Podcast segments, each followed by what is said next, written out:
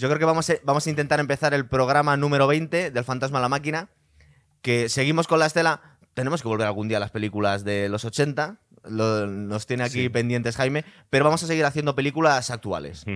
Y me dijeron cuando terminamos el último programa del Joker, que por cierto está subiendo bastante, ¿verdad? Hombre, estamos ahí petándolo. A mí, Estamos- a mí todo lo que no sea subir de 500 eh, youtubers, por llamarlos de alguna forma, eh, será un fracaso en Eso, este vídeo. Por O menos sea, me de eso, retiro. ya no nos levantamos de Me la voy, cama. efectivamente. O sea, yo quiero medio millar de gente viendo este vídeo. Si Por no, me vale. A ver si es posible. Entonces vamos a, hoy a hablar de Parasite. Y tenemos otra vez a Jaime y a Javier aquí. otra vez. Aquí andamios. Saludar. Bueno, es que algunas personas, nos- de hecho, nos escuchan bastante por el podcast. O sea que, de Sí, hecho, sí. estamos teniendo bastante más visitas de las que, de las que pensamos nosotros. La, más, la que más tiene es Canciones Malditas, Jaime. Joder, ahí, ahí está, ¿eh? 700 descargas. La música en directo es lo La que tiene. ¿eh? Eso le, le- Sí. le- le engancha a los jóvenes. Casi nos cierran el, el canal, Javier. Tú fíjate, por tocar un poco con las guitarras. Para que Eso es que lo hicimos muy bien y se parecía mucho a las originales. Eso es. Entonces, esta película, eh, ¿nos quieres dar la introducción tú? Hablamos un poquito del director porque me recomendasteis, escuché, no, no me recomendasteis, escu- os escuché hablar de una película que se llamaba Snowpiercer y haciendo el idiota en Movistar, la vi por ahí y, y me puse a verla y la verdad es que al principio me pareció una película súper extraña y que partía de una premisa totalmente demencial, pero te vas enganchando y la película está muy bien al final, aparte que tiene mucho, mucho recorrido, claro. Es la película. Bueno, no miento, no es justo la anterior a Parásitos, tiene otra anterior que se llama Octa, si no recuerdo mal, pero Snowpiercer Es que de alguna forma. película, de- Snowpiercer de alguna forma fue el salto a, a Hollywood, aunque hay dinero eh, también asiático en la película, pero fue el salto a Hollywood, fue eh, el salto a los hermanos Weinstein y el director, eh, que lo voy a pronunciar una vez para quedar bien y luego me referiré a él como el director, realizador, Lo autor, que podemos hacer. es eh, Bon Joon-ho. Sí. Eh, salió vivo de esta prueba de los Weinstein, porque hay que nombrar a Scorsese, a Tarantino y otra serie de damnificados que cuando ha llegado la hora de montar la película se han encontrado que los hermanos de Marras pues se la han destrozado, ¿no? Y en este caso tuvo la personalidad suficiente para, para sacarla adelante. Y en realidad la película es una... Yo, yo la, la definiría como una distopía en la que, bueno, hay un cambio, el cambio climático ha obrado ya sus consecuencias más duras. Pero es un cambio Quedan- climático al revés. O sea, no por calentamiento, sino por. Sí, por enfriamiento, Por efectivamente. enfriamiento. Y los únicos supervivientes eh, de la raza humana pues están viviendo en un tren. Y en ese tren eh, no hay, una, hay una serie de estratos sociales y tal cual está dividido los vagones. Y a partir de ahí, pues eh, la película es un prácticamente es un tebeo. De hecho, me fijé, no lo sabía que estaba basada en una novela gráfica y se nota. Es una peli muy negra, muy irónica, muy bestia también. Bastante, y, es es verdad. lo, y es en realidad, son tres cualidades más eh, la lectura social que tiene, lo que también define a Parásitos, ¿no? Sí, lo que me sorprendió de Snowpiercer, y ya vamos a empezar con la película que, que nos ocupa en este programa, es que, por ejemplo, eh, tiene una elección de actores muy extraña, ¿verdad? Porque para empezar, el protagonista es el Sí. Capitán América. Es un tío que, que a mí me da la Chris sensación... Evans, ¿no? Chris Evans, que es un tío que dices, este como actor no... No te llama mucho la bien, atención, lo hace muy bien, eso es. bien. Y luego tiene a... Bueno, al final no destripamos demasiado la película, que el, el malo es Ed Harris, que lo hace genial, ¿verdad? Sí, sí, sí, cierto. Tiene a Tandy Newton también. Me parece que- Caracterizada. Que, es una, que es una actriz rara ya toda ella de, de por sí, pero con una presencia muy magnética. Sí, sí, es un reparto, es un reparto curioso. ¿verdad?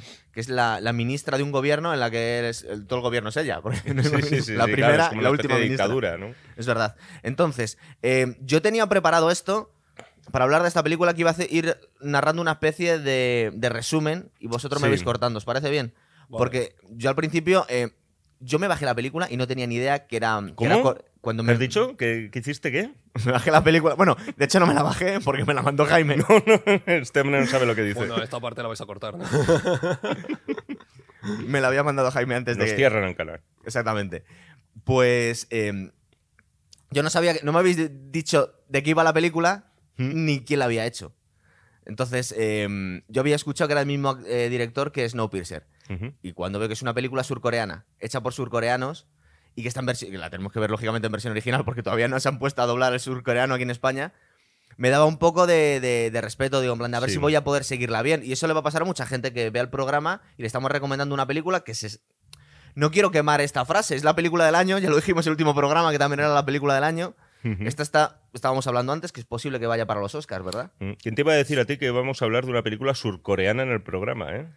Yo creo que es que me habéis hecho trampa, porque la puse y no sabía dónde me estaba metiendo, pero la verdad es que es una película que está muy bien y a lo que iba es que se sigue Sí. muy bien. Sí, sí, no, porque además es una película. Yo comprendo que hay una. Y a mí mismo me pasa, o sea, no voy a ir de, de cultureta por la vida. Y es cierto que a lo mejor mi sensibilidad en una. no, Esto no le interesa a nadie, pero lo digo, mi sensibilidad no está muy cercana a la que me han demostrado eh, el cine asiático, ¿no? Pese a contar con grandes maestros. Pero es que en este caso, eh, Bon Joon-ho, lo digo ya bien por segunda vez. Sí, sí, sí, sí, voy a, voy a petarlo. Eh, pues es un tipo que, que tiene una, una destreza narrativa eh, muy occidental. Él, sus principales influencias, de las que me gustaría luego hablar a medida que vayamos hablando de la película, para irla destripando poco a poco. Porque la vamos a muy- destripar. son Tenemos muy- que avisar ya que la sí, vamos a destripar. eh, vamos que- a ir contando cosas, son muy occidentales gente- europeas. ¿Sí? Yo lo que recomendaría es que si la gente no lo ha visto, no siga, porque la verdad es que los spoilers van a ser tremendos y, y Pero- una de las sorpresas de Es la cierto, pero seguramente si no se ve todo el programa no la verían nunca Pero también. Es que yo creo que eh, esto lo estudiará Gonzalo, pero yo creo que quizá los podcasts los ve más la gente que, que ya ha visto la película. No lo sé, pero a mí por lo bueno, menos me pasa. Es cierto, a mí me pasa también. A mí me pasa, yo quiero saber más de la película cuando ya la he visto. Es verdad. Entonces no me extrañaría a mí que ese medio millar de personas que vieron el Joker, por ejemplo, eh, ya hubieran visto la película. Somos unos putos frikis porque yo hago lo mismo. Yo nada más ver una película cuando me ha gustado me voy a la Sí. Wikipedia y empiezo a cotillar datos Sí. sobre la producción. Yo, me meto, reconozco que me meto mucho en Film Affinity y me encanta leer las críticas de los usuarios porque algunas son mejores que las críticas de los críticos. y otras son demenciales. Como algunas críticas que tenemos que nos encantan, todas las críticas que nos hacéis en YouTube, pero algunas también son demenciales. Eh, empiezo con el resumen. Entonces, venga, sí, sí, da- dale, dale. Vamos a ver. Eh, voy a poner apodos para seguir un poquito el, El padre, la madre, Claro, el exactamente. hijo, la no hija. puedo decir todo constantemente nombres coreanos porque no vamos a Dale, poder. dale, sí. Entonces, a la familia Kim, Mm. yo lo voy a llamar la familia gorrona, pero desde el cariño y el respeto. Es decir, son unos timadores profesionales Sí. que viven en un sótano, ¿verdad? En un semisótano, en la zona, yo creo que debe ser Seúl, en la Mm. zona más Sí, pobre no, de Seúl. Sí. Eh, y es muy curioso porque la primera escena nos cuentan que están mosqueados los cuatro porque les ha quitado el wifi el vecino, ¿verdad? Cambió la clave y les está jodiendo todos los planes porque ya no pueden ir a hacer de las suyas. Sí. Y fíjate, yo ayer estaba empezando a pensar, porque estoy leyendo, ahora mismo estoy leyendo Picaresca eh, española, de li- literatura española, y ya me estaba viniendo el Lazarillo de Sí, sí, Tormes, me estaba acordando de la película esta, voy a decir el título en español. Y luego me corregís vosotros. La de Spielberg de Leo DiCaprio que se llamaba Atrápame si puedes. Atrápame si, pu- puedes. si puedes. sí. Catch me if you can. ¿no? Me he acordado de Trading Places de Eddie Murphy. Mm. Y yo le tengo mucho Entre pillos el juego. Fíjate, ves, ves, ves. Luego me dices a mí que siempre De estoy John hablando lo mismo, pero es que, es que no lo ponen a huevo. Y luego me he acordado también del pequeño Nicolás. y estaba leyendo un- el último libro de Slava Galán y nos- es un libro cojonudo que te cuenta anécdotas a lo largo de la historia española y es- estaba contando la historia del falso nuncio papal, un tío que vivió toda la vida de haciéndose pasar por primero Mm. cura, cardenal y llegó a pues, anuncio papal y vivir del cuento toda su vida. Y bueno, el caso es que es una familia de, de embaucadores y manipuladores profesionales, ¿verdad? Sí. Estos tíos. Eh, de hecho, bueno, quizás es muy pronto para hablar de esto, pero eh, es una película que efectivamente está ambientada en una sociedad a priori que poco, no mucho tiene que ver con la nuestra, y sin embargo el punto de partida podría hacerse perfectamente en España. Es decir, una familia de eh, buscavidas, eh, vagos profesionales y chupópteros que trata de ganarse la vida. Dentro de los precedentes podías haber nombrado también Los Tramposos, la película aquella de Mariano Zores, Sí. con Tony Leblanc haciendo el, el timo del tocomocho y de la estampita, ¿no? Pero sí, sí, sí, sí. O sea, vamos, esto, bueno, s- sigue hablando porque Bueno, no hemos contado nada. O sea, esto no- yo no lo considero spoiler. O sea, tienes ya cuando ya te cortamos si quieres y, de- y te decimos, Gonzalo, Yo sigo hablando, vale, exactamente. Stop. Entonces, eh, al empezar la película ya nos, nos presentan a, una a un amigo universitario Sí. del chaval de la, de del la- hijo, de- del hijo de la mayor, familia, se supone, sí. eh, que se llama Min.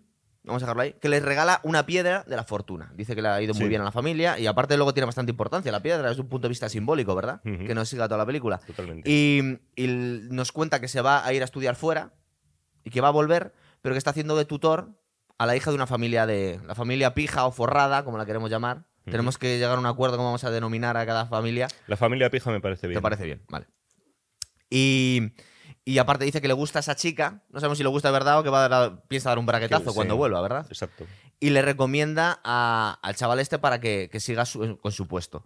Aparte es curioso porque dice que, que le recomienda a él, aparte que su amigo, porque de sus amigos eh, universitarios no se fía porque se la pueden levantar, ¿verdad? A la novia dice, tú no me la vas a levantar porque eres un muerto de hambre. Entonces tiene una oportunidad para ganar dinero Sí. y me la vas a cuidar. Sí, sí, sí, sí. Bueno, es el- la figura es el desencadenante de la película, ¿no? Eso es. Porque luego sí. ya desaparece, no se vuelve a saber nada. Sí, de. La, tiene- figura, la, la piedra. Bueno, no os acordáis No, que termina... el, el- el el- Ah, chico no, sí, luego, luego no tiene ningún tipo de relevancia. Es verdad. Entonces, eh, resulta que este chico, voy a intentar decir el, el nombre, que se llama Kiwoo, Ujú. Porque los Kim, vamos a aprender coreano en esta película y todo. Cuando la, fe- la familia es Kim, se pone la primera sílaba, que es Ki, digo yo en este caso, y luego va unida al nombre.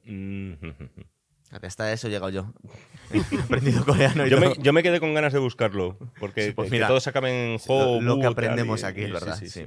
Eh, entonces, para conseguir ese trabajo de profesor, utiliza a su hermana, a la hermana de la familia Gorrona, que es una experta falsificadora, ¿verdad? Se va a un café de. a un cibercafé, donde están todos. Porque en, en Corea del Sur hay un vicio con los videojuegos brutal.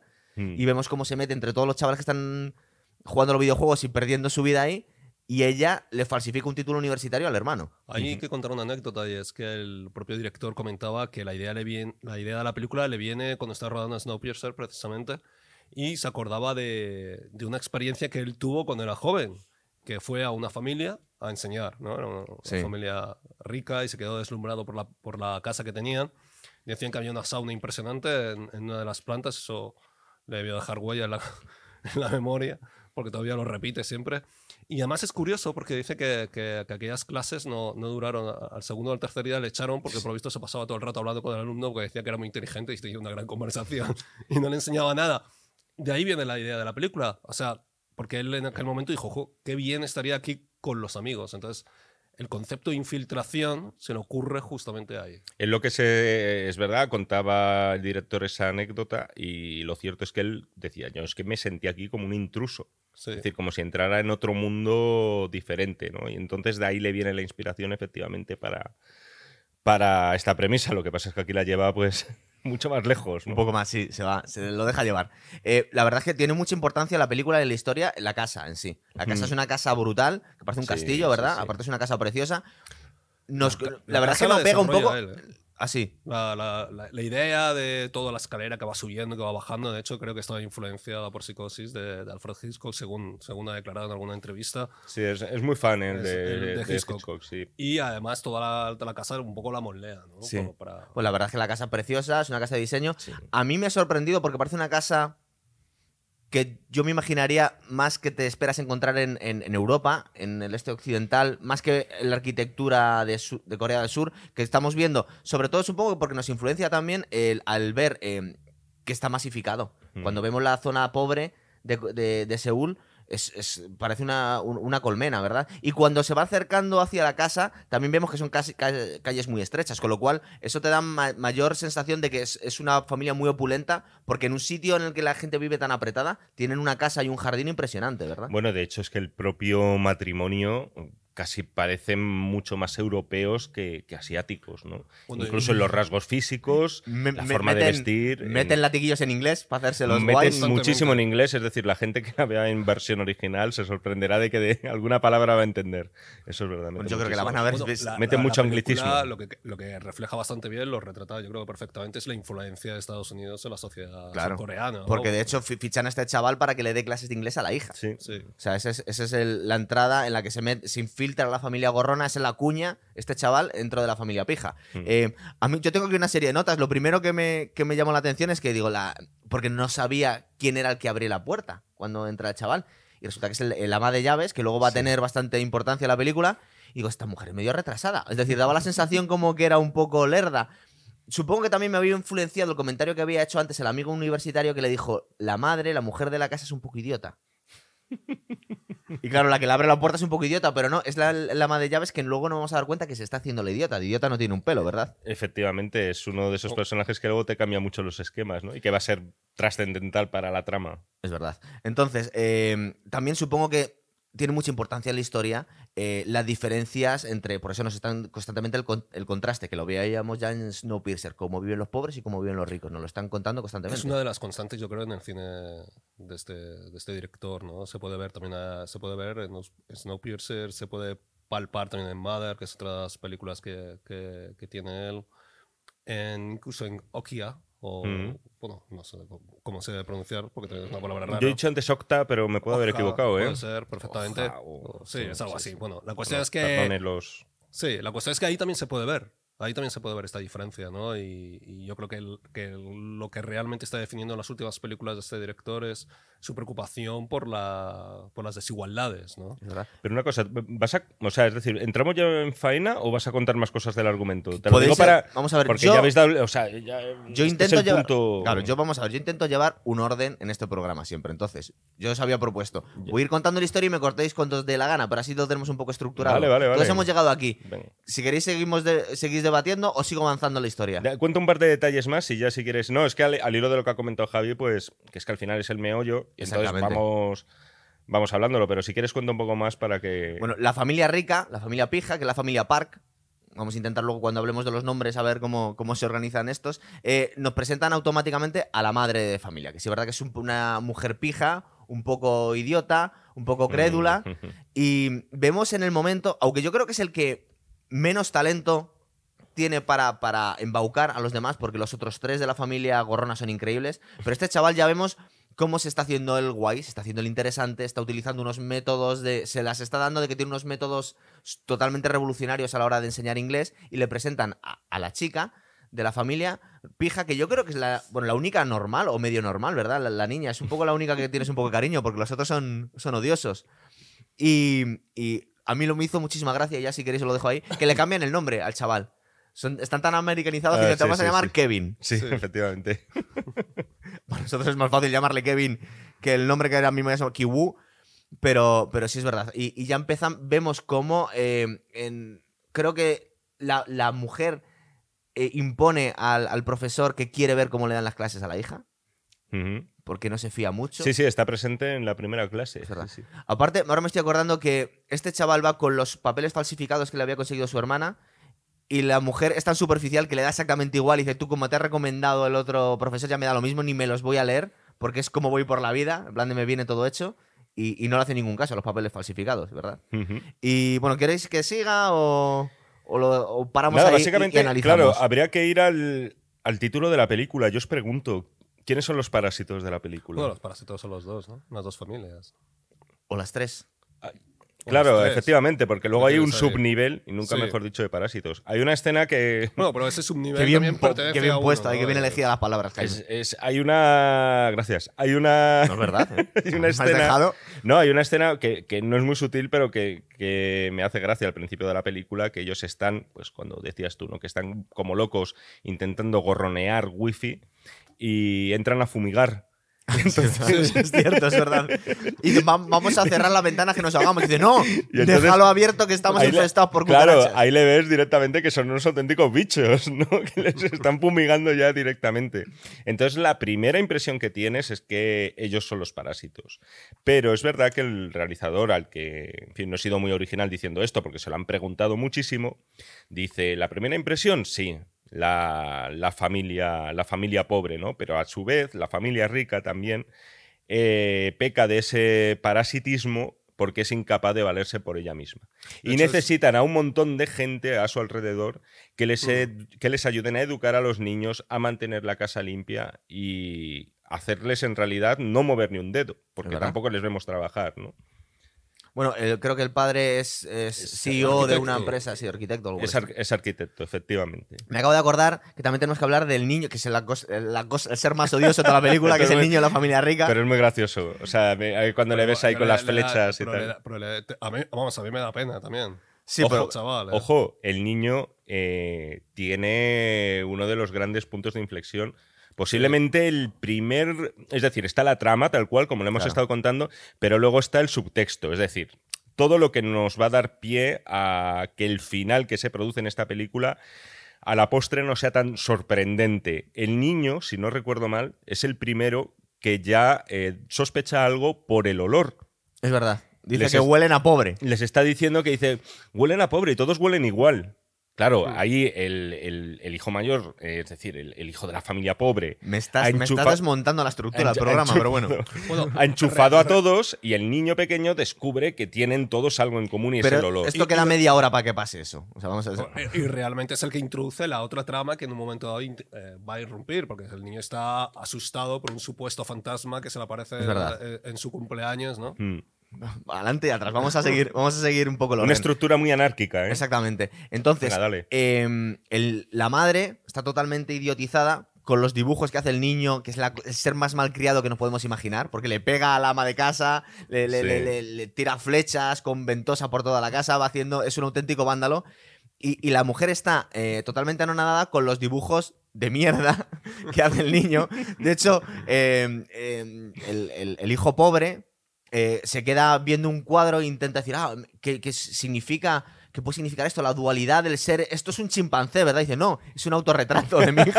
Sí, eso era, eso era muy gracioso, de verdad.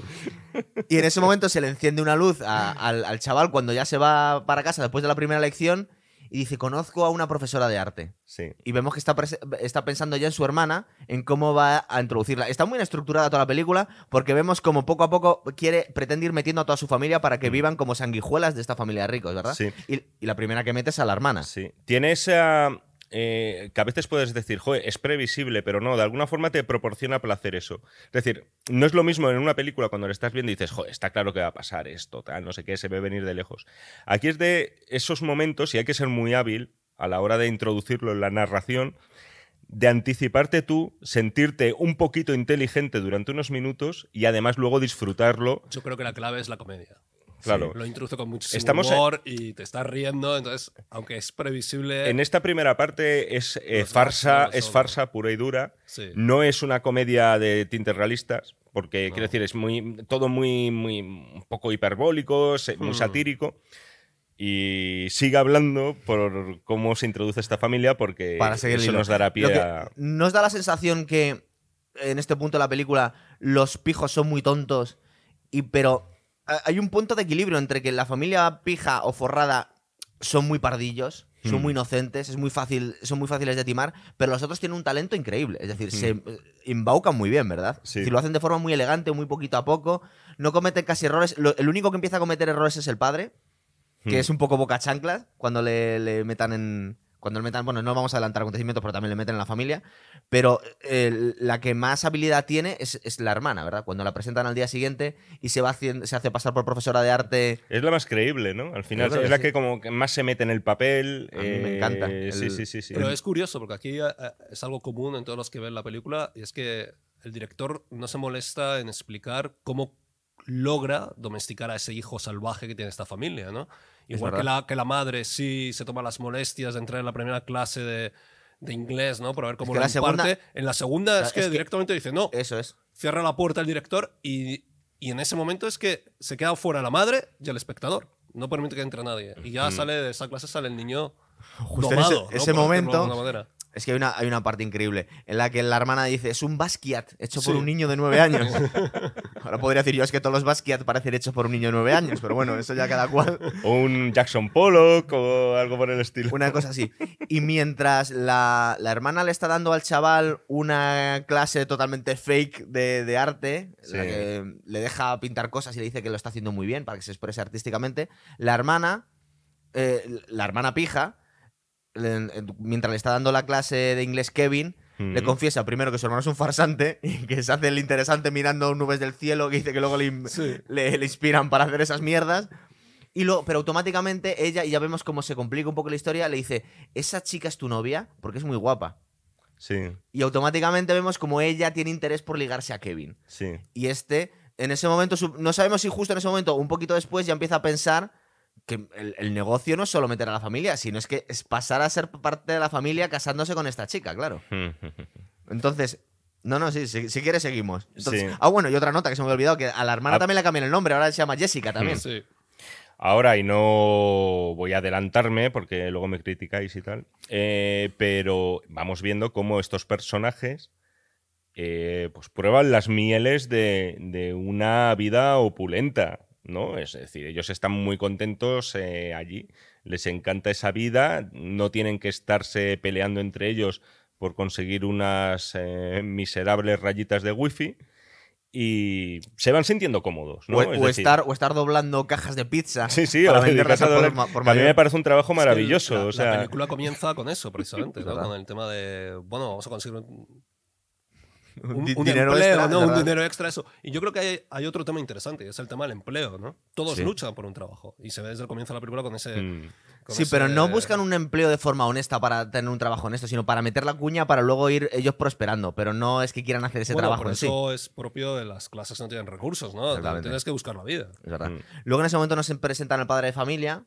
del padre rico, que es CEO de una empresa, lo tengo que apuntado, de una, de una compañía de. Creo que habla de drones o algo por el estilo. Vemos en un momento que le están enseñando drones o. Bueno, no, no, no queda muy claro, es una empresa tecnológica.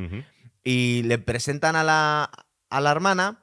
Y en ese momento le ofrecen que el, que el chofer la lleve a casa, porque es muy tarde por la. Sí. Y el chofer en el viaje de vuelta intenta ligar con ella. Es una niña mona.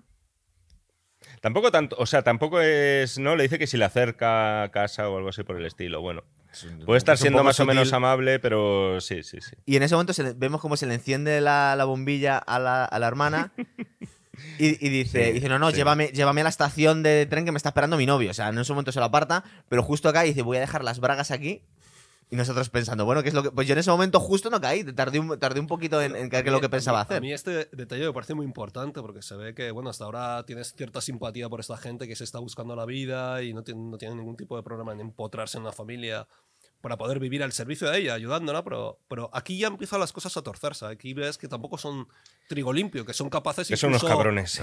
Sí, de que pueden, pueden dañar a, a otras personas Sí, precisamente para es quedarse verdad. con su puesto de trabajo para ellos salir progresando. Sí. Y aquí ya es donde la- empieza, digamos, la parte más oscura de la película. La- Sí. el, el director es muy sutil, la empieza a meter, ¿no?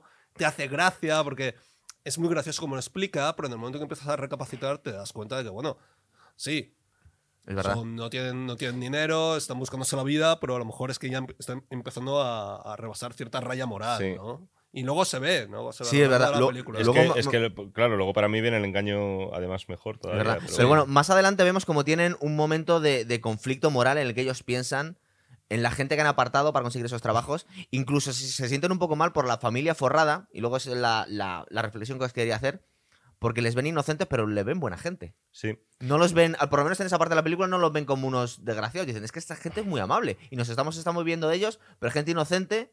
¿Verdad? En un momento en la película se ve como sintiéndose culpables un poco. Es que no, no te encuentras en la película con protagonistas y antagonistas. Sí. En este caso, la familia adinerada te puede caer peor o mejor, pero no está retratada de una forma despótica ni, ni odiosa, ¿no? Es decir, familia de clase alta que al final pues tiene pues tiene sirvientes, es cierto, Sí. pero en el mo- mismo momento en el que tú aceptas ese trabajo y ofreces ese servicio y te es remunerado, nada que objetar, ¿no? No son retratados como, como gente odiosa. No. O sea, eh, para que te caiga mal desde el principio que quieras que les Lo puteen. que te llama la atención es que es gente que viene prácticamente de un mundo muy, muy, muy, muy pobre y llegan arriba, pero sin resentimiento social. Eso es. Y eso es- es- yo creo que eso es fundamental, pero ese resentimiento va a empezar a nacer poco a poco. Claro. Y, e- y desde algo que es muy interesante, que es el olor.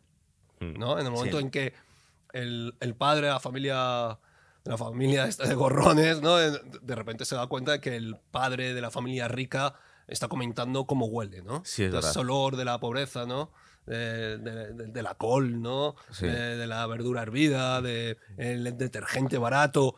Eso es una cosa que luego. Como será dice la hermana, eh, es que, es que olemos a sótano. Sí. Porque Sí. estamos en un sótano, olemos a que estamos en una cantarilla. Pero no adelantemos, vamos a seguir un poco con el, con el hilo que yo creo que lo estamos llevando bastante bien hasta ahora.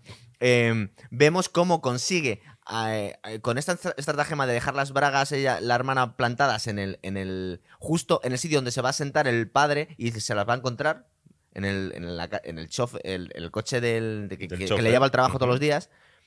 Vemos como, de forma muy sutil, al día siguiente ella le hace sospechar a la familia que es un depravado, el, el chofer, y consigue que al día siguiente, o sea, en un periodo de tres días, le despidan y justo cuando se va a ir a su casa, le recomiende a un chofer que conoce que justo se acaba de quedar sin trabajo, que es su padre.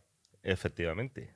¿Verdad? Y aparte es curioso luego la escena que viene después, que es como eh, vemos al padre subiéndose en un concesionario en un Mercedes por primera vez y probando cómo es, para luego poder dárselas de que, de que sabe lo que hace, que es un profesional que lleva haciendo eso toda su vida. Y luego a su vez vemos como cuando está haciendo la primera prueba, el tío coge las curvas de forma increíble. Dice, qué talento tiene esta familia, ¿verdad? Que todos, todos lo hacen todo suave como un guante. es decir, se sí. meten como si nada.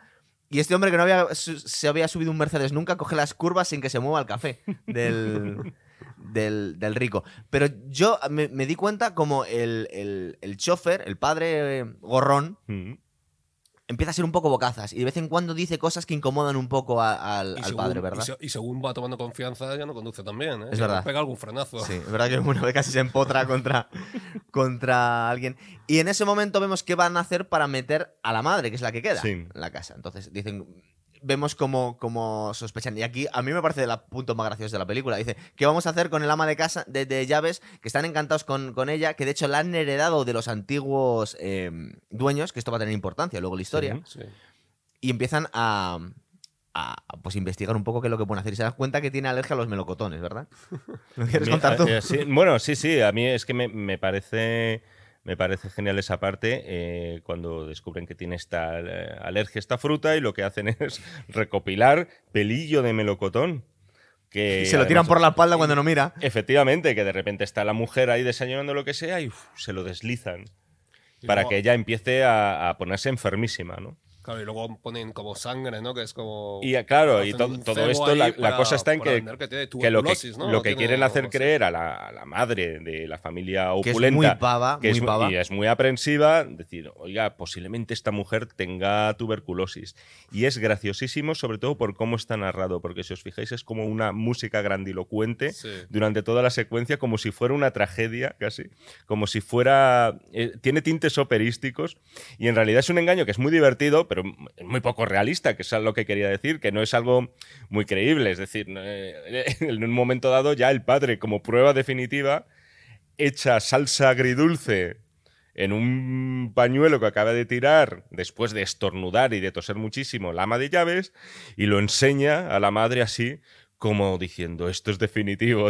Entonces es muy gracioso por lo absurdo que es, ¿no? Porque es, es muy divertido, es muy divertido de ver, la gente que lo vea se, se va a sorprender riéndose, pero yo hacía tiempo que no me reía carcajadas con, con una secuencia en el cine, pero es verdad que, que se podría desmontar, o sea, no es algo que digas...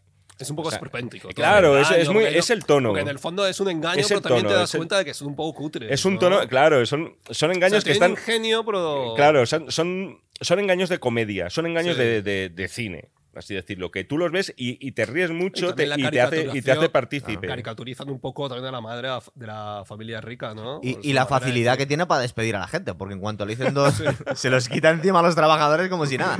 Y luego, justo ese fin de semana, que deciden el fin de semana irse de camping, Mm. la familia forrada, vemos cómo la familia Gorrón ha tomado la casa porque ya no están infiltrados los cuatro y se están pegando la vidorra, ¿verdad? Están ahí bebiendo, tomando panchitos en el, en el salón. Hay un eh, otro punto de inflexión muy importante en esa, en esa escena, que aparte de, de lo obvio, ¿no? Que es que, bueno, se desparraman ahí en el salón, empiezan a beber, tal, se sienten como ricos, la niña está en el jacuzzi. Eh, El hijo coge los diarios de el la... hijo, de la el hijo se lee los diarios, o sea, Aparte es- una escena de coña porque di- dice, dice la hermana, ¿cómo te atreves? Esto es una barbaridad, ¿cómo puedes leer el diario de la niña? Y lo- le mete una hostia, se lo coge y se pone a leerla a ella, ¿sabes? Pero, si os acordáis, eh, cuando están hablando de ese tipo de vida y de lo maravilloso que sería vivir así, la madre gorrona le dice al padre gorrón eh, que Esa es, esa es la frase más importante de la película. es que yo creo que es el momento clave. Eh, Porque algo está así diciendo, como el que padre, está diciendo el padre Gorrón, se están sintiendo mal por los que han hecho que despidan y por esta gente. Dice, es que es buena gente esta familia. Mm. Y dice ella, ¿verdad? Dice, es que cuando vives así, todos somos buena gente. Sí, y él le, le dice eso, que, que es muy importante, y si os acordáis, tiene un arrebato el padre. Porque ella le dice algo así, pero si tú eres como una cucaracha, o algo así por el estilo, me parece que le llamaba cucaracha. Y entonces él se pone como súper tenso y parece que la va a pegar. Y luego es verdad que se ríen, ¿no? Y dice, ah, te he pillado. ¿no? Estaban Como- actuando. Como, estaba de broma. Pero luego, como veremos por los acontecimientos de la película, al padre le duele eso. Le- él, él ya se siente como, como un rico allí y no quiere que nadie le recuerde que en realidad es una cucaracha que le van a fumigar de vez en cuando en su casa, ¿no? Y eso le calienta. Y como veremos posteriormente. Bueno, se han venido arriba también porque leyendo el diario de la hija han descubierto toda la familia que a la hija le gusta el, el hijo. Y entonces están fantaseando cómo Ah, totalmente, al final sí, van a sí, ser sí. todos yernos y estamos limpiando la casa de nuestra familia Sí, lo cual, lo, cual, se- lo cual sería imposible, porque entonces tendrías. Yo lo pensaba, digo, no se va a casar nunca, eh, Claro. entre otras cosas porque se descubriría toda la farsa, ¿no? Exactamente, claro. Bueno, pero viven, a no ser que la continuaran. fantasía, ¿no? Porque, Sí. de hecho, la- todos tienen fantasías en esa película. Con, por ejemplo, el tema de, bueno, en cuanto seamos licenciados de universidad, podemos acceder a este tipo de vida, ¿no? Son Sí. muy ingenuos todos, además. Sí, es verdad. Sí, sí, pensar sí. eso, ¿no? Eh, El hijo cuando va a la primera entrevista dice, bueno, he falsificado el título universitario, pero es una cosa provisional, porque lo voy a conseguir Sí. yo. Y al final Y de la película vemos la hay fan- un- Exactamente. claro, exactamente. fantasía. Yo quería, en este No, caso, quería meter el resumen lo había hecho hasta ahí. Luego estaba, eh, estaba dudando si quería seguir o no, pero me ha animado Jaime a que destripemos la película entera, pues ya la destripamos entera. Venga, Pero a, partir, hay- hay un- a partir de aquí ya podemos decir spoiler. Sí, porque hasta ahora no será spoiler esto, ¿verdad? Pues estamos- fíjate, estamos fíjate- narrando la fíjate película. lo interesante que será la película para que lo que ya la hemos destripado, pero bien a gusto. Todavía no sabe lo que va a pasar realmente, es verdad. Luego viene lo mejor. Lo mejor, sí. Yo aquí me planteo, pero vamos a, giros, ¿no? vamos a dejarle a Javier. Pero hay un, hay un tema interesante, porque además entronca también con otros temas de, la, de, de otras películas de- del director, Sí. que es la comida.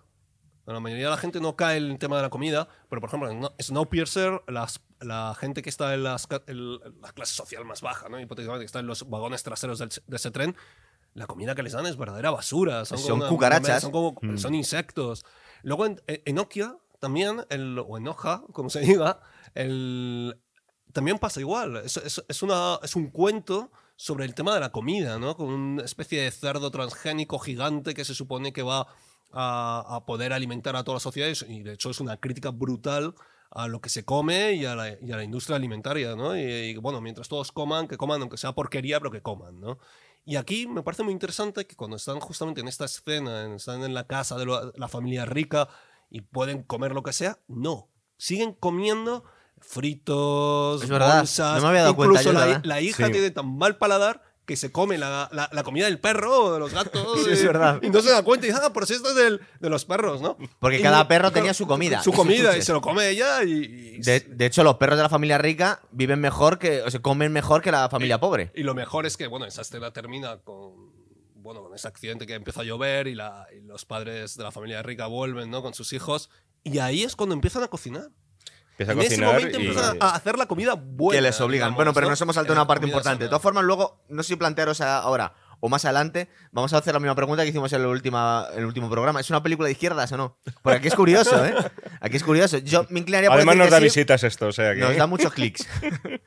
pero lo puedes interpretar de muchas formas. Mm. La primera respuesta sería que sí, pero entre otras cosas ya empezamos a ver que las cosas no son blancas o negras, es que hay la- muchos la- la matices crítica aquí, ¿verdad? social es de izquierdas. O sea, es que se puede Sí. hacer también críticas sociales de Sí, pero lado. puede ser una crítica social muy descerebrada o un poquito más profunda. Hay una crítica también tremenda a la, a la- a la- digamos, a esta familia que es pobre y de hecho verdad. no sale bien parada Claro, tampoco. Porque entre otras cosas aquí vemos en la conversación que están teniendo que Dicen están que pisando a otra ruines, familia. Es decir, han sí. quitado a unos para ponerse ellos. Y justo en este momento, vamos a hacer spoilers, ya os hemos avisado. Aquí ya tenéis que haber apagado el ordenador.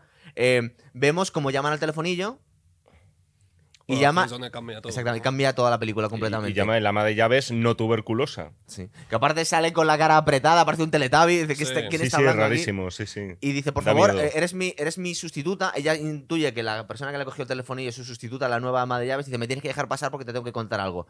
Y yo estaba pensando en ese momento, digo, no, no lo hagáis, no abráis la puerta, su vida es maravillosa, ¿para qué tenéis que abrir la puerta? Y justo ese momento de misericordia que tienen con alguien en la lluvia, porque está lloviendo, parece ser que en Corea del Sur llueve muchísimo, de hecho luego se les inunda la casa, Mm. les descarrila toda la vida, ¿verdad? Es el desarrollo de los acontecimientos que en ese momento podía haber decidido no abrir la puerta al ama de llaves y habría quedado la cosa, bueno, no sabremos qué habría pasado, pero habría seguido la línea que nos esperábamos que es de la, de la historia que estamos viendo. Hmm. Y vemos como, eh, ¿quién lo quiere contar? ¿Lo cuento yo? Estoy todo el tiempo Bueno, hablando. la cuestión es que entra esta ama de llaves y al final se descubre que en el sótano de esa casa, en lo que era un pequeño búnker anti- antinuclear, ¿no? es una referencia a Corea del Norte y al, y al verdad. pánico que, que está, a- que a está del bastante, Norte, que está muy bastante presente, presente, está sí, bastante sí. de presente. forma sutil y más Sí. o menos cómica, pero está ahí es un está factor a tener en cuenta. ¿cierto? Entonces, bueno, ahí está viviendo un- el marido de esta ama de llaves, ¿no? Y la ama de llaves pues le va dando comida, lo está manteniendo y lleva años. Viviendo ahí porque parece ser que tiene deudas con alguna mafia o algo por el estilo. No nos queda muy claro por qué tiene que estar escondido, pero está escondido. Bueno, es otro, como ya que te has puesto a dar nombres a todos, otro gorrón, ¿no? Que está Otro gorrón, ahí exactamente. alimentándose a costa de la familia. De ¿no? algún- De, alguna de forma- hecho, de hecho, me estoy acordando que una de las críticas que decía el, el- el- el hombre de la casa al chofer, decía, el ama de casa, antes de que consiga que la despidan, dice, a nosotros nos parece maravillosa. Es maravillosa, pero come muchísimo. Dice, come como dos. Y ahora sabemos por qué comía como dos, porque le estaba dando, la- aparte que está un poco gorda, porque le estaba dando de comer al marido que vivía Sí. en el sótano de su casa. sí, es decir, tenían un parásito. De hecho, a mí, luego podemos dar muchas vueltas, pero a mí la, gente, la familia que peor me cae es la parasitaria de verdad la que vive debajo de la, de la familia. Aparte que es que luego la lían parda, porque son los que, me, los que Pero hacen aparte es que detonarlo estamos, todo, estamos claro. hablando de auténticos desequilibrados, claro. Hablamos Claro. de un señor que ha estado viviendo durante cuatro años en el, en el subsuelo. Y que se está intentando comunicar con el hijo de la familia rica pegándole cabezazos a un cuadro eléctrico para, para ver si el niño consigue aprender Morse algún día. No, y- pero además es un mensaje de agradecimiento, ¿no? O sea, está ya tan, tan ido, ¿no? Porque es ¿qué es lo que intenta decir? Eh, Gracias, ¿no? O algo así. Es, eh, es uno de los, eh, de los giros, numerosísimos giros que tiene la, la trama de la película, que, que antes de entrar en analizarlo desde el punto de vista político y tal, yo también quiero hablar del, del talento narrativo del- de Bong Joon-ho, ¿no? Porque, Tres veces y las tres bien. Porque es que te va. Ya, sí, joder, es- a- no hay quinto malo, ¿eh? Lo No. recuerdo. Em, el tío te guía por donde él quiere. Eh, tiene el suficiente talento, pues eso, de mostrarte pequeños detallitos a los que tú te agarras, eh, los relacionas, luego te los vuelve a relacionar. El pequeño detalle que has visto aquí te lo va a relacionar con- algo que va a suceder a posteriori. Es decir, no hay ningún elemento superfluo en la película.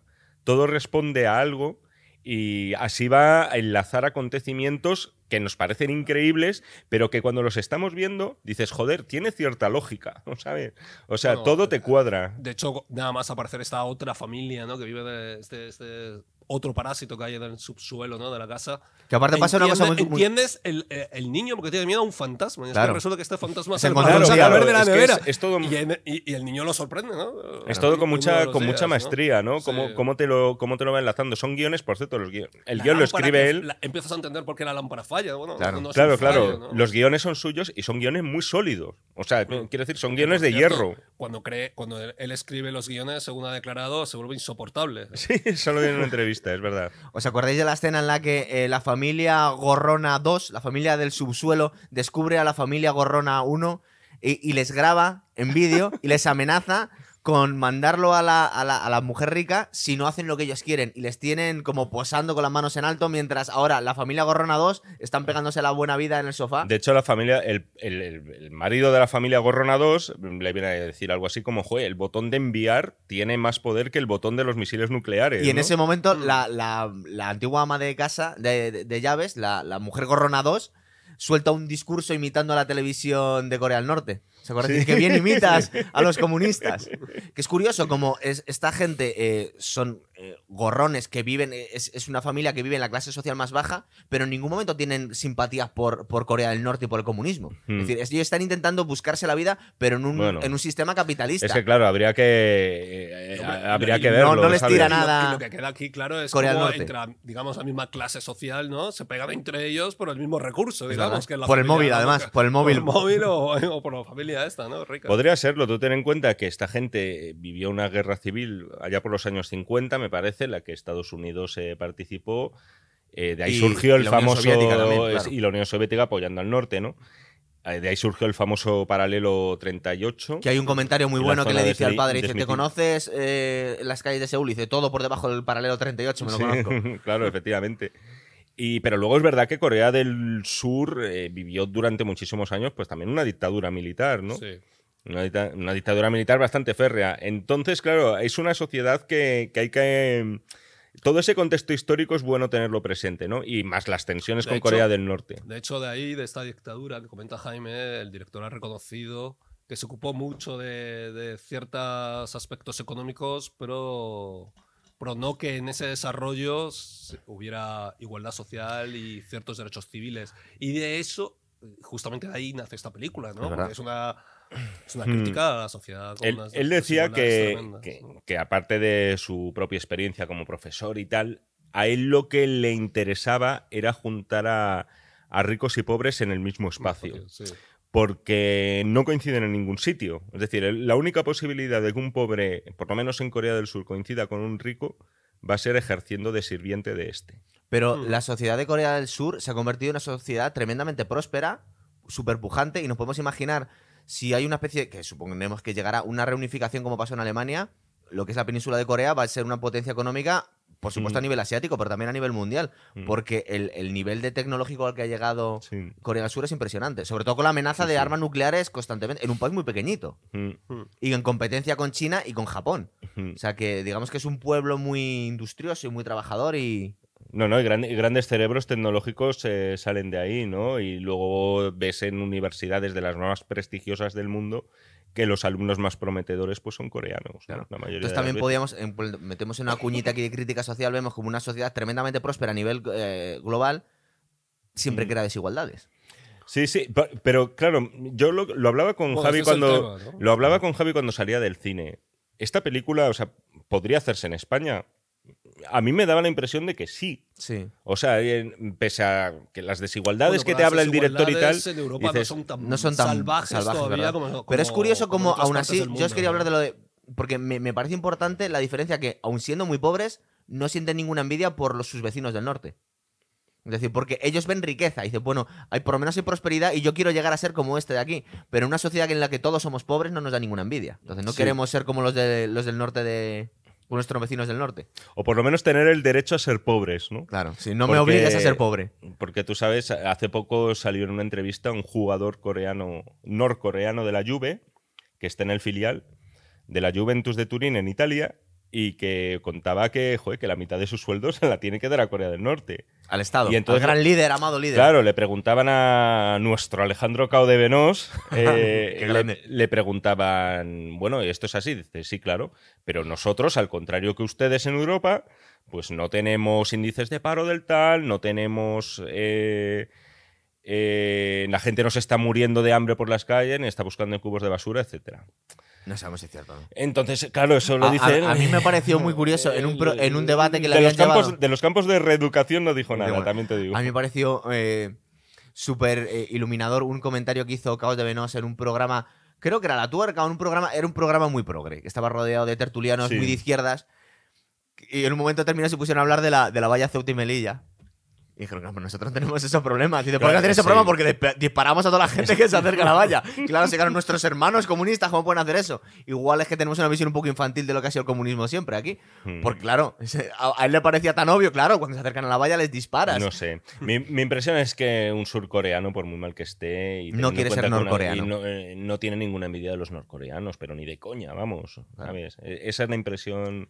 Sobre todo porque da. tiene. eh, decimos que la sociedad surcoreana es una sociedad muy influenciada por la americana. Sí. Y la americana, eh, digamos se ve que en esta película sociológicamente muchísimo. lo más importante que tienen los americanos, y yo creo que es lo que les hace ser una potencia, realmente que tienen el sueño americano. Es decir, el creer que puedes conseguirlo. Que te anima a, a trabajar, a intentar, a emprender, a intentar ganarte un hueco entre los ricos. Bueno, aquí, está, esto lo ven, aquí, claro. aquí estamos viendo una familia. ¿Cómo lo hacen? A su manera es muy emprendedora. Exactamente. Exactamente. Es, es el, sue- O sea, el sueño son- surcoreano es son- llegar a ser un rico. O sea, son muy currantes en el fondo, no, no, porque sí. todo lo que hacen Y exige tienen mucho talento, esfuerzo. porque, vamos, los luego tra- suyos y son los mejores. Y luego, además, cuando están trabajando, no se dedican, no son unos torpes, que No, esto no, no, lo hemos dicho. Coge las Es curvas gente- con el Mercedes es como gente si que lo hace toda la Es vida. gente con recursos, ¿no? Es, Es- gente inteligente. Es Claro, gente lista. claro, Lo que les falla justamente es que a lo mejor no han tenido la educación, Les no han falla tenido la y- preparación, y ¿no? le- Y un poco, y sea. un demasiado ambiciosos. Y igual. les falla la ambición, sí, Sí. eso, eso iba a decir. Que al final lo que les pierde a ellos es el, el quiero llegar a más, ¿no? Lo del Demasiado mi- rápido, igual. Lo del mirar al vecino de, de al lado y decir, "Jo, yo Va- quiero tener lo que tiene este tío. Eso es. Y en este momento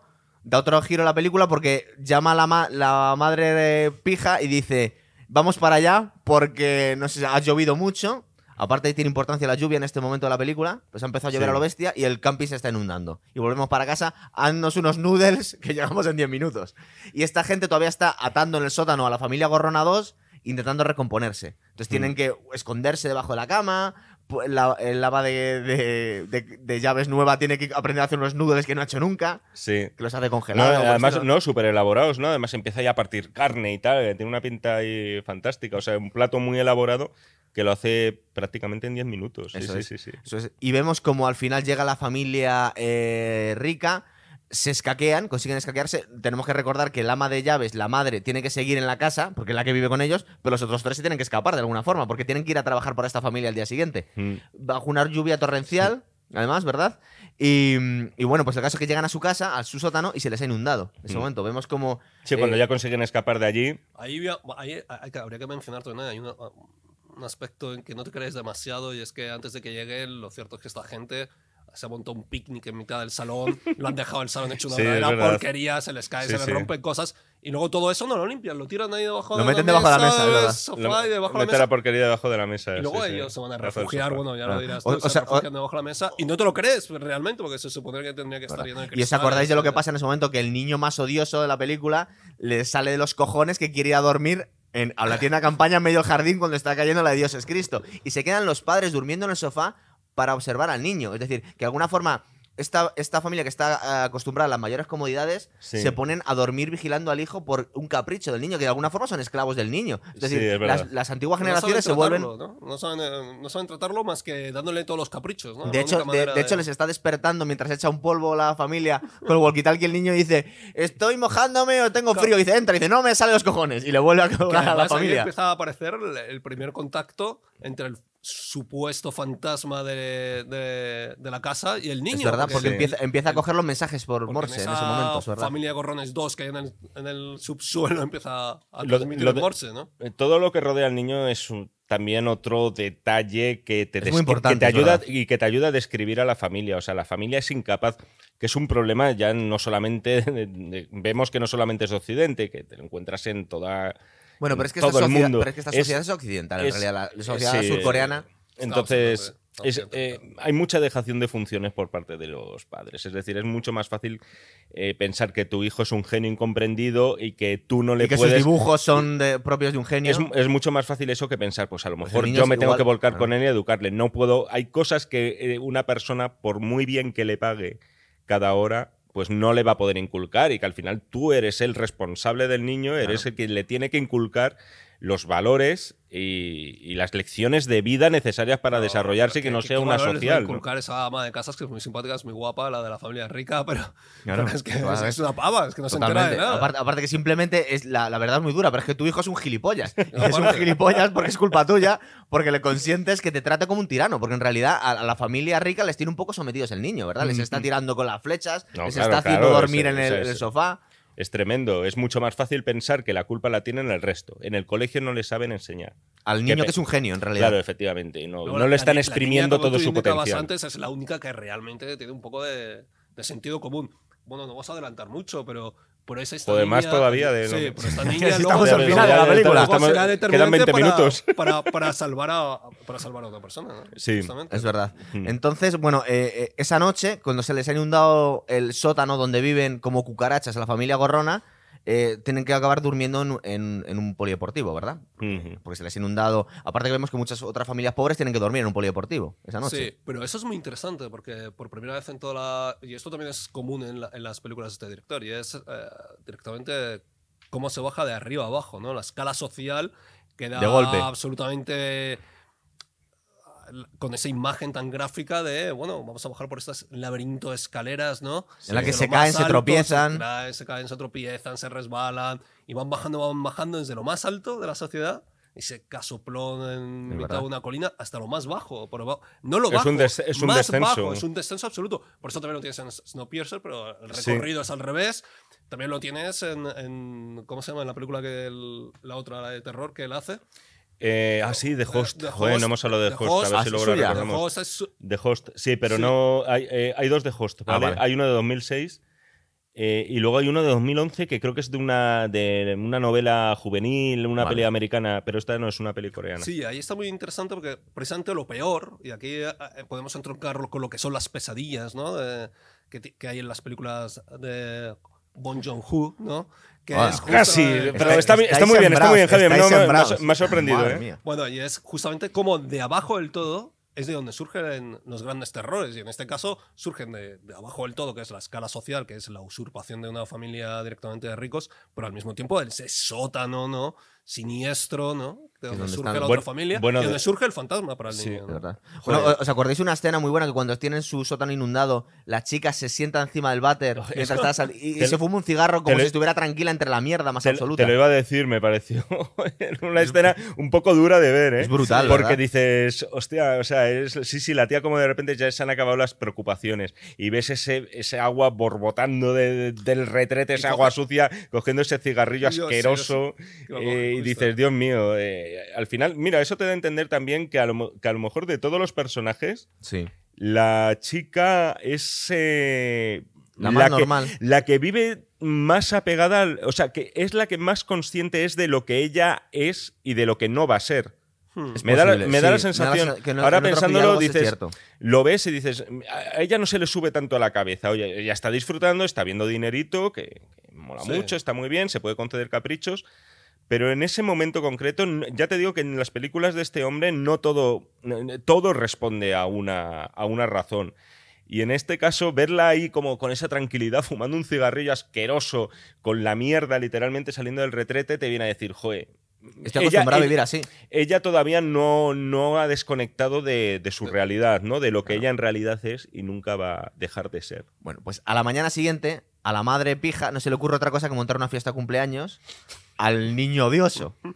Y ha tenido la brillante idea de, De que va. y vaqueros, Sí, ¿no? aparte, pero quiere, quiere montar las me- mesas en el jardín como si fuera una batalla naval tradicional. Bueno, unas historias totalmente demenciales. Y llama a la familia eh, Gorrona. que acaba de que- pasar la noche en el. y que han perdido lo poco que tienen y que han perdido lo poco que tienen que es su ropa entonces eh, en ese momento les llaman a, a los sirvientes y en, y en este este día eh, aparte que es muy porque es el último día de la película pero muy significativo como ellos me da la sensación que aquí sí se sienten trabajadores no se sienten que tienen muchísima suerte sino que les están explotando ya o sea, vemos al padre destrozado porque ha dormido poco, eh, ayudando a la madre a poner la- las, las mesas en el jardín, a la mujer trabajando como una bestia para hacer comida. Eh, Y, y de hecho, el gran problema que tienen en ese momento es que ni siquiera pueden, tienen ropa. Y además el padre les dice, oye, que te vas a llevar un sobresueldo, no te pongas Sí, no te quejes, es verdad. No, no te Porque tiene, tiene un par de gestos el, el hombre. Sí, como diciendo, joder, Madre mía. Lo que me, que me meten, eh, oiga, le vamos a pagar. Claro. A ver, Esto va aparte. Que, que, por cierto, me parece un comentario lógico, o sea, me parece bien. Joder, ves a, son horas extras y el tío pues se las va a remunerar, ¿no? Como Dios y, el, manda. y el hijo de la familia Gorrona tiene una conversación con su futura novia que está mirando a- desde arriba la- la- a, las- a las familias ricas que han venido a la fiesta del hijo y dice, yo encajo aquí. Hmm. Y le dice, ya, sí, sí, claro que encajas aquí. Y justo en ese momento baja la escalera y se escapa. Pues ya tenemos que contar al final, ya que hemos contado todo. Sale el, el- el- el hombre de la familia Gorrona 2 del sótano y con la, y con la, la piedra que le había regalado su amigo, esta, la, la piedra de la fortuna, le pega un golpe en la cabeza que creemos que le ha matado. Eh, Es en ese momento. Sí, sí, sí, efectivamente. La piedra que trae prosperidad. Eso es. eh, Sabemos lo que significa que- esa escena. Sí, sí, sí. Pero, Y- pero una- cosa, perdona. El, ojo, esto es importante. El hijo de la familia Gorrona 1 entra con la piedra al sótano, ¿con qué intención? Creo que era porque se sentía mal pensando que esta familia, porque vamos a ver, ah, se nos ¿Con- ha, se con nos qué ha pasado, va con la se nos piedra? ha pasado Pregunto, Has ¿eh? contado un detalle importante que se nos ha pasado. Cuenta, cuenta. que, que habían matado de forma accidental a la, a la antigua ama de casa en un- la lucha que habían tenido. ¿Mm? Le había caído al sótano y la habían dejado muerta. Entonces habían encerrado a la familia Gorrona 2 en el sótano con la mujer muerta y el hombre que no sabían si, si estaba bien porque le habían dejado atado. Entonces el, el chaval se siente tan culpable durante toda la noche, está pensando que entra a ver cómo están. Y en ese momento el, el- el hombre se revuelve y le intenta matar con la piedra. Sí, pero porque cae. Pe- él, pero. Pero una cosa, resbala, él baja con la sí. piedra. No recuerdo de dónde sale la piedra, pero la Eh, piedra en ese momento está. A claro. ver, yo es que lo que pensé, y por los gestos que hacía el chico, es que iba con la intención de cargarse a alguien más. es posible O sea, que yo, también... yo- yo lo pensé, o para rematar a la mujer, que no tenga claro de si está viva o está muerta, porque además el hombre está... eh, Estaba atado. Está Está atado. atado. Es decir, ¿para qué bajas con la piedra? Para defenderte de que no te va a ser nada útil. Yo pensé en ese momento que era... eh, quizá el instante más negro de la película. Hmm. Pero el luego que uno dice, después. La única, la Después- única pos- sí, porque luego no, por lo que ha contado Gonzalo, pues luego no ocurre así. Pero que dices, este lo que va a hacer es em, atajar eh, la rabia directamente. Es decir, va a matar al perro y para que no les den problemas, ellos puedan seguir viviendo así. Me dio la sensación, ¿eh? Sí. Bueno, el caso es que eh, se escapa del sótano el, el hombre, coge un cuchillo y sale a la fiesta, ¿verdad? Sí, que, que es un momento también que. que- Es un momento que te- pletórico. sí, pero que te, que te hiela la sangre, porque tiene una virtud este director Hombre, muy guay, Pero que la también voy a tiene- pero mencionar. también tiene un punto gracioso No, hombre, cuando, lo- el hijo hombre. rico ve de repente el fantasma en su fiesta de cumpleaños por segunda vez. Sí, sí. Que se, cae, se cae redondo. Se cae redondo, ¿verdad? Y le, le ve aparecer lleno de sangre con un cuchillo en la mano y dice, me- llevan dice, intentando tratar psicólogos durante años diciendo que eso estaba solo en mi cabeza y lo estoy volviendo a ver en mi fiesta de cumpleaños. Yo, yo tengo un. En el jardín. te- modestamente tengo un pequeño detector interno cuando me dice que una película es buena o mala. Y es eh, cuando tiene esos momentos en los que tú no sabes cómo reaccionar y te están desarmando. Un poco Breaking Bad. Porque dices, sí, porque. eh, ¿Qué tengo que hacer ahora exactamente? Esto me está haciendo gracia, pero ¿me voy a reír dentro de dos minutos? ¿O voy a salir de aquí escaldado? Así- Y me, voy a, y me voy a sentir mal por reírme. Que esto también pasa. De esto, de esto hablamos en el último programa, ¿te acuerdas? me parece, me- porque me parece una escena demencial, o sea, que la gente se lo imagine, una fiesta de indios y vaqueros, sale este hombre totalmente enajenado, con la cara, si no recuerdo mal, como con sangre pintada de rojo, que él mismo parece como un apache. Es verdad. Un indio, porque al niño le encantaba eh, luchar contra los indios. Sí, sí. y le Es sale una, es su una fantasma escena, vestido de es indio. una escena s- muy delirante que, que además te hace ya anticiparte. Hablamos otra vez de la anticipación en esta película. Ya vas a eh, prever lo que va a ocurrir y te vuelve a romper los esquemas otra vez, porque esta situación tampoco la estira mucho. Es verdad. Y en este momento vemos como el, el hombre este ataca a dos personas. Ataca a la hija de la familia pobre, que de hecho la, la mata. en Los gorrones unos. Claro. Y luego se lleva una cuchilla de alguien más, que es lo que desencadena al final del todo. Es decir, creo que es la hija también de la familia rica. Y en ese momento el, el padre de la familia rica también le dice al chofer, lleva a mi familia al hospital. Y aunque está viendo como él está abrazando a, a- a la... Todavía se supone que no sabemos que es su hija, pero sabe que es la profesora de arte de su familia, la está abrazando porque la ve muerta. Aún así, eh, este Es hombre cierto. le da exactamente Es que igual no- que, haya un- que haya una muerta y le obliga a, no, no, deja a esta gente porque tú trabajas para mí y tienes que llevar a mi familia al, Pero yo al- creo que hay un desencadenante que es esa alusión que hace el padre, el padre rico tapándose la nariz para coger unas llaves Hombre, en, es que alusión es el. a, en alusión a qué mal huelen, ¿no? Sí. Entonces, claro, el padre que lleva arrastrando ese karma ¿no? durante toda la Ahí le sale, es- eh, eh, es el momento que dices, ¿no? es la gota que colma el vaso. sí. Ahí le sale la conciencia de clase. sí. Y yo creo, porque él se está quejando, el padre rico se está quejando del olor del parásito mayor del reino, personaje por el cual el padre gorrón no debería tener ninguna simpatía, pero le asquea muchísimo. Que, tolera que- todo que- que- menos que digan que huele. que le dé es. asco. Es decir, el tema del olor, como ya hemos dicho antes, era muy importante porque el niño ya lo anticipaba. Eh, el mismo director ha mencionado alguna vez que incluso el olor es una cuestión de clase Sí. como lo puede ser la comida que tú has mencionado antes. Y es en ese momento cuando el padre dice, esto no lo, puedo, no lo puedo soportar. Se le cruzan los cables completamente. Y en ese momento va y se carga al padre. Le pega una cuchillada, solo una, tampoco hay un ensañamiento, pero es una muy certera, y lo liquida en un instante. También tenemos que decir que, que al, al, al- Es ahí cuando le sale toda la, toda la rabia, todo lo Todo que, lo que se ha teni- ido acumulando. todo lo que tenía dentro, se ha ido acumulando. El tema de la inundación también es muy importante. Yo creo que está metido además para.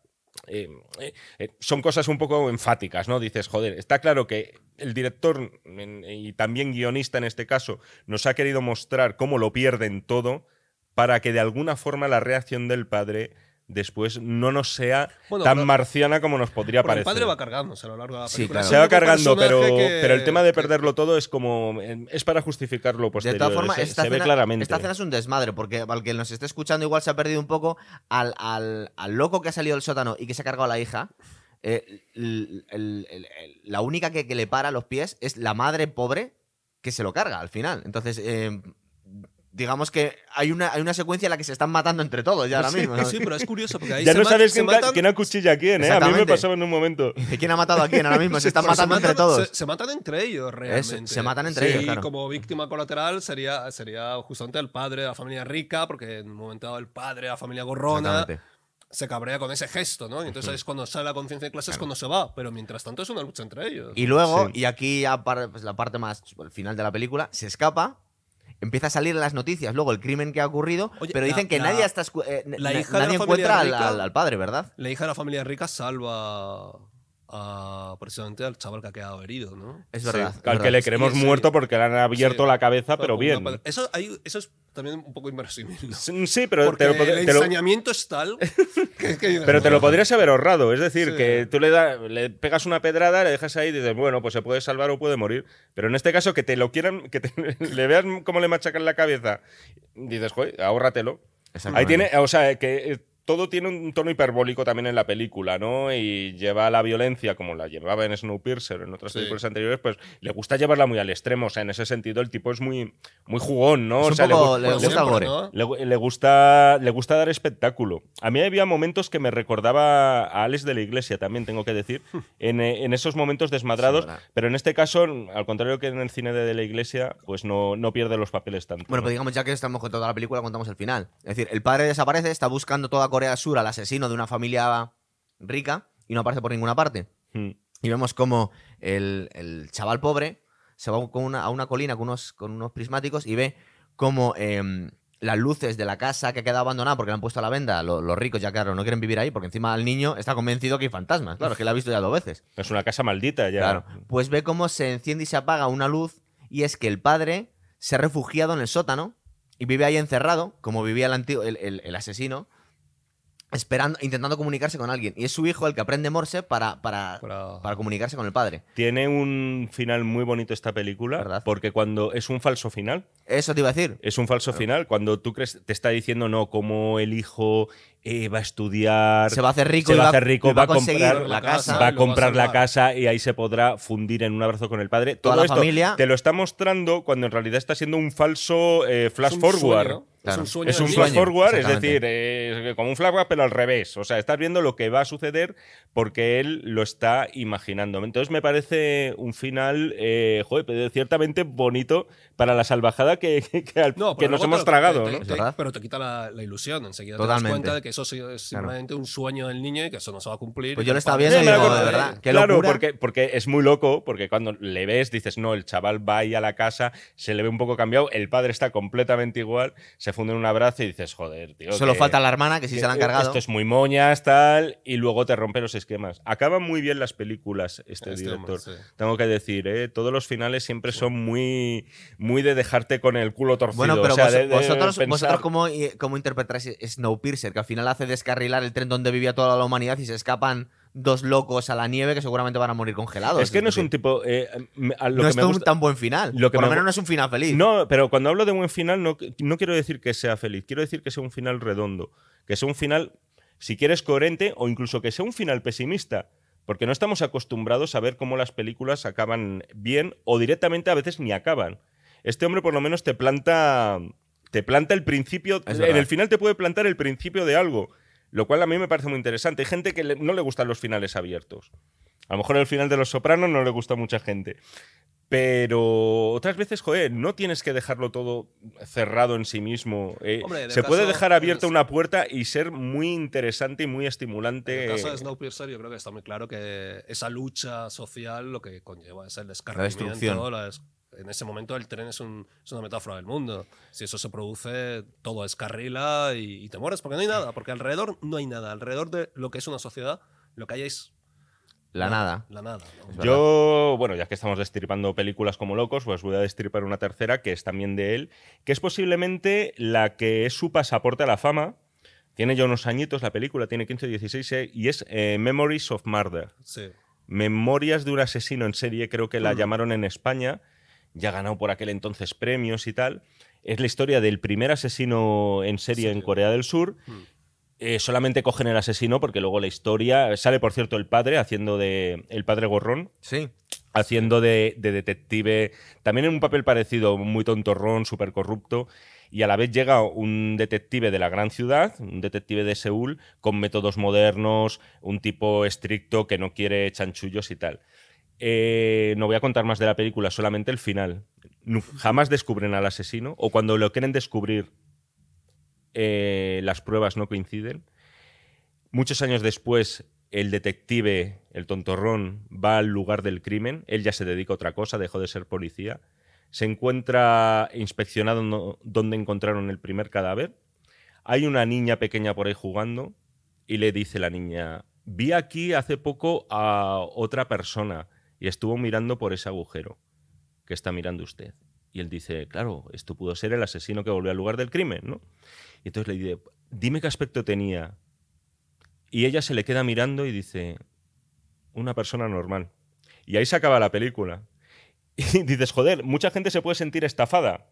Porque dicen, no, me ha no me ha revelado la identidad del asesino. Pero sin embargo, con eso te está diciendo muchísimas otras cosas. Que quizá el mal no necesariamente lleva colmillos, está sediento de sangre, es una persona con un parche en el ojo, una cicatriz en la cara, y- o un vicioso, ¿no? Que se dedica a violar a todo lo que se mueve. El mal puede tener muchas caras y una de ellas, desgraciadamente, es la de la normalidad. Yo creo que es un director que habla de muchas cosas. Eh, hay un argumento, evidentemente una historia a la que da final, pero yo creo que en el fondo lo que le preocupa son... Sí. son No le- no le preocupa tanto- le- temas, ¿no? Entonces yo creo que va a ellos, ¿no? Eh, Y, y eso está, está bien, porque antes en, en- otros programas estábamos hablando de otras películas y esta entronca también con toda esa- todas estas, digamos, distopías y películas que hablan del- del mundo futuro que se avecina, que es un mundo de desigualdades, que es un mundo de pobreza, en que los ricos son muy ricos, los pobres son muy pobres. Aquí, bueno, Sí. pues este en Parásitos lo ha clavado, pero eh, esa- eso mismo lo tienes en Elysium, por ejemplo, y también lo tienes en Ready Player One, ¿no? Que, que también ves esa diferencia en que es brutal, es, es abismal, ¿no? Este salto.